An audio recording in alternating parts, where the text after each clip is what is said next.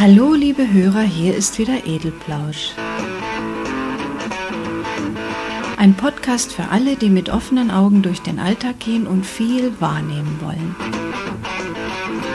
Johanna stellt Fragen, sich selbst und anderen, zu allem, was uns Tag für Tag auffällt, nicht auffällt, aber vielleicht auffallen sollte.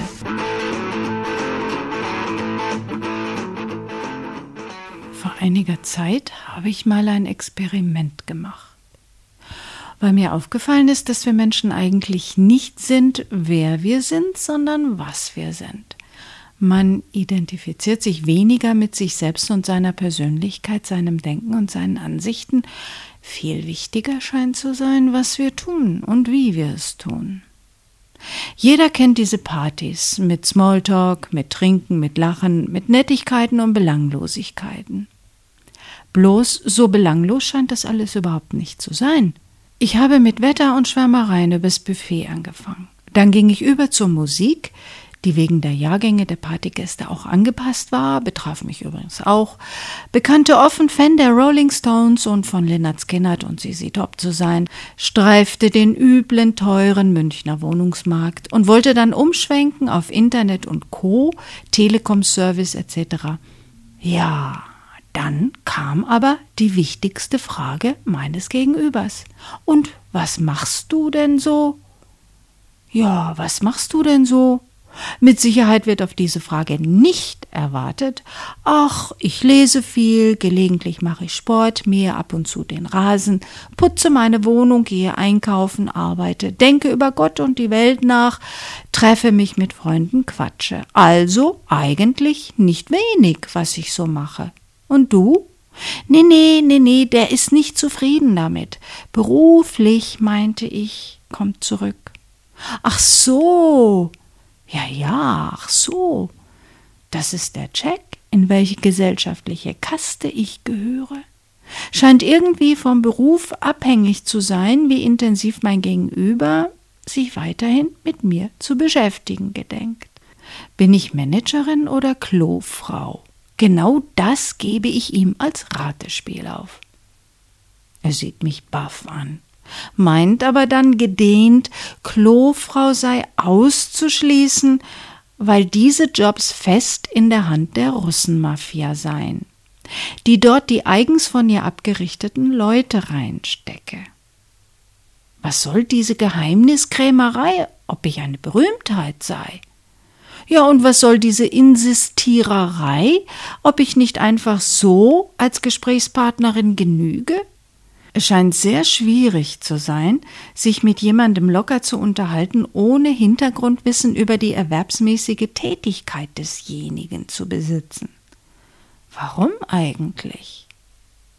Will man sich vielleicht ganz auf den Gesprächspartner einstellen, ihm entgegenkommen, ihm bewusst zuhören, weil man sich für ihn interessiert. Will man nett sein und das Selbstwertgefühl des anderen unterstützen und ihm die Gelegenheit geben, über sich zu sprechen? Will man so ganz Ohr sein und dem anderen das Gefühl geben, er sei momentan die einzig wichtige Person im Raum? Ah, das wäre natürlich toll. Oder ist es nur Neugier, womit der so sein Geld verdient? Oder ist es dieses Einsortieren in einen gesellschaftlichen Status, um sicher zu wissen, wen man vor sich hat? Und vor allen Dingen, ist es nötig, das zu wissen? Auf einer Party suche ich eigentlich weder eine Bindung fürs Leben noch einen existenzsichernden Geschäftspartner. Aber es könnte ja auch sein, dass man überhaupt nicht weiß, was man nun reden soll, und diese Frage nach dem Beruf reine Verlegenheit ist. Der Beruf gilt allgemein ja als identitätsstiftend, offenbart, wie viel man an Vermögen haben könnte, und ich fürchte, die Frage danach ist ein gesellschaftliches Ritual. Sag mir, wer du bist und was du hast, dann sage ich dir, wer ich bin und was ich habe, und dann sehen wir mal. Aber wie viel Identität steckt denn in der erwerbsmäßigen Tätigkeit?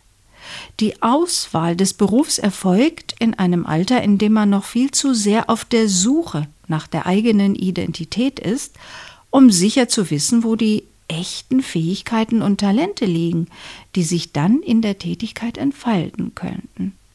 Folglich fällt die Auswahl auf empfohlene Berufe, Studiengänge und Ausbildungen mit dem Schwerpunkt Sicherheit, gutes Einkommen und gesellschaftliche Anerkennung.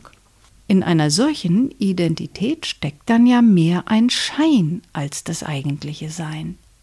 Und den wirklichen Menschen werde ich durch die Bekanntgabe dessen Profession nicht erkennen.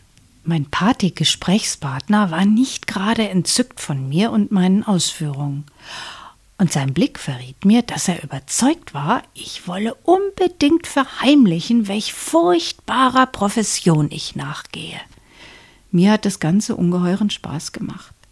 In meiner Fantasie überlegte er, ob ich eine gelangweilte Hausfrau sei, die heimlich nachmittags eine Belle de Jour wird, vielleicht ein Transvestit sei, der ihn mit geballter Ladung Weiblichkeit von dem männlichen Beruf eines Kfz-Mechanikers ablenken wolle, oder vielleicht eine Bankräuberin, die überhaupt keinen Beruf braucht. Ich ließ mich einfach nicht einordnen. Trickreich spannte er den Bogen über Schulstreiche, Klassentreffen, Studienfächer und Berufskarrieren in diversen möglichen Bereichen, die ich brav alle parierte, Smalltalk-mäßig und allgemeingültig. So ein Mist. Irgendwann erfuhr ich seine Profession. Schön, aber jetzt gerade nicht so wichtig. Von dem Gastgeber erfuhr ich später, er hielte mich für eine überspannte Wichtigtuerin, die ernste Probleme mit ihrem Selbstwertgefühl zu haben scheint. So, so hatte ich ihm nicht das erwünschte Selbstbild wiedergespiegelt. Ich musste so an die Menschen denken, die jetzt und in naher Zukunft unter Umständen ihren Arbeitsplatz verlieren werden. Sie haben zwar einen Beruf, aber die sinn- und identitätsstiftende Arbeit ist futsch durch die der Mensch sich nicht nur selbst ernähren kann, sondern durch die er in unserer Gesellschaft eine Daseinsberechtigung erhält. Für viele eine furchtbare Katastrophe. Die Ansicht, ich bin, was ich arbeite, drängt diese Menschen ins Abseits. Ohne Arbeit sind sie ja dann nichts. Sie fühlen sich stigmatisiert und halten sich natürlich von Situationen fern, in denen sie nach ihrer Tätigkeit gefragt werden könnten. Sie rutschen nach dem Schock über den Arbeitsplatzverlust und die Existenzbedrohung auch noch in eine Isolation hinein. Ich denke, in einer solchen Lage wird niemand so frech reagieren können, wie ich es getan habe. Das ist wirklich schade. Und besonders, dass der Mensch hinter dem verschwindet, was er tut und was er verdient. Und vor allem das. Vielleicht wird diese Krise einige Änderungen im Denken und Verhalten gegenüber unseren Mitmenschen nach sich ziehen. Aber ich fürchte, dieses Motto Haben macht es Sein aus wird nicht so schnell aus unserem Denken verschwinden. Vor ein paar Monaten habe ich in der Zeitung von einer Umfrage des Instituts für Zukunftsfragen gelesen, laut der 39 Prozent der Deutschen eher gut leben als viel haben wollen. Wobei ich jetzt nicht wirklich weiß, wo da der große Unterschied ist. Es sei denn, diese 39 Prozent Deutsche verstehen unter gut Leben nicht die persönlichen Annehmlichkeiten, sondern Lebensfreude durch die kleinen Dinge, Kreativität in der Lebensgestaltung und auch mal alles umzukrempeln und sich völlig neu zu orientieren, unabhängig davon, was Familie, Nachbarn und Freunde dazu sagen und vor allen Dingen ein besseres Miteinander und mehr Verantwortung für die Schwachen in unserer Gesellschaft übernehmen zu wollen. Der Wohlstandsbegriff ändert sich, heißt es. Die Deutschen wünschen sich eine Sozialgemeinschaft, in der der Staat die Bürger vor Not, Armut und Arbeitslosigkeit schützt und sozial absichert. Hoffentlich denken die nicht nur so, weil derzeit jeder in Not, Armut und Arbeitslosigkeit geraten kann, und logischerweise daraus gerettet werden will. Wie wird es sein, wenn die Krise überwunden ist und die meisten wieder Arbeit und Identität durch erwerbsmäßige Tätigkeit gefunden haben? Wollen sie dann immer noch die Sozialgesellschaft? Die kostet nämlich etwas. Wollen sie dann auch für den Fall der Fälle bezahlen? Oder doch lieber wieder mehr haben und nichts abgeben?